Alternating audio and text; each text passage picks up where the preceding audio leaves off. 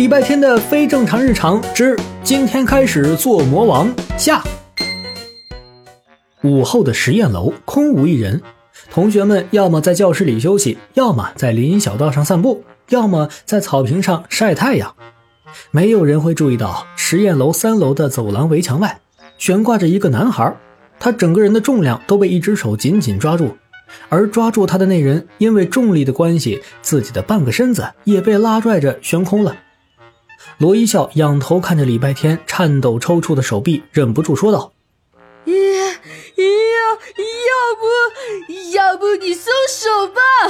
三楼而已的了，你多跺个脚，我我不怕。”你闭嘴！断手断脚，你还怎么拯救世界？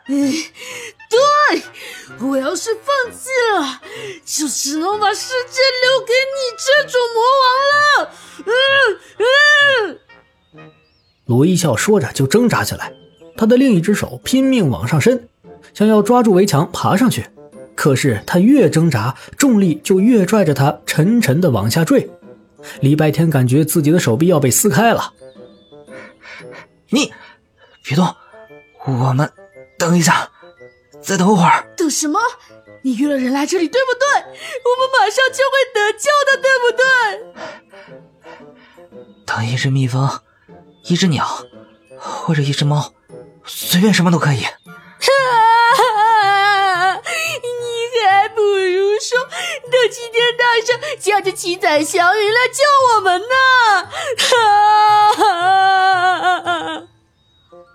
罗一笑原本充满希望的眼睛瞬间被绝望覆盖，偏偏这时，他们唯一的连接点紧紧握着的手，因为汗水突然往下滑了一下，罗一笑吓得魂儿都要飞走了。虽然下面是草地，但是我还没有成为英雄，就要断手断脚了。万一脑袋伸着地，我是不是就 game over 了？有没有复活甲呀？你不是魔王吗？你想想办法呀！有办法呀！你一会儿掉下去的时候，把我一起拽下去，然后你想办法把我垫下面就行了。没想到你是这样的大魔王，你真好！你是真的吗？当然是假的！我在说反话，你听不懂吗？要垫也是你给我当垫背，你怎么能够欺骗我的感情啊？刚刚那一瞬间，我都想好要把你当做我最好的朋友了，每天跟你穿兄弟装。即使你是邪恶的魔王，我是正义的英雄，我也不会嫌弃你。你怎么？对于罗一笑的控诉，礼拜天一个字儿都没听进去。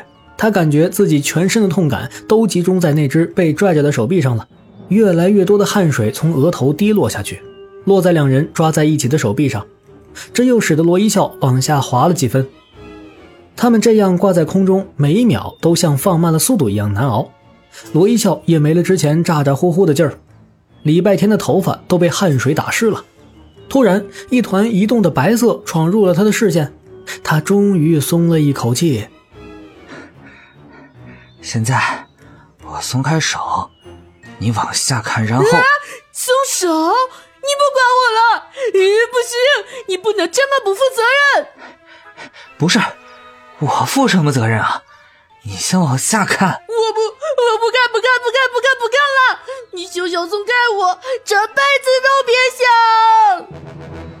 罗一笑惊慌的挣扎起来，礼拜天觉得自己的手要被他拽断了。干脆不再啰嗦，二话不说松开了自己的手，两人瞬间分开。罗一笑用震惊的目光望着礼拜天，然后笔直的掉落下去。同时，因为惯性，礼拜天半边悬空的身体被带得向前倾，在他要翻出去的瞬间，一只手把他拽回了安全地带。你跟新同学交流感情的方式挺特别呀，约着一起跳楼。你也想跳，没想到你还有这种嗜好。我没有，我再多管闲事，我就是猪。方少锦捡起自己扔在一边的实验材料，转身气呼呼地走向了旁边的实验教室。礼拜天这才想起来，方少锦这种化学天才是得到过老师的默许，可以随时来实验楼做实验的。缓过来后，礼拜天赶紧站起来，趴在围墙往下看。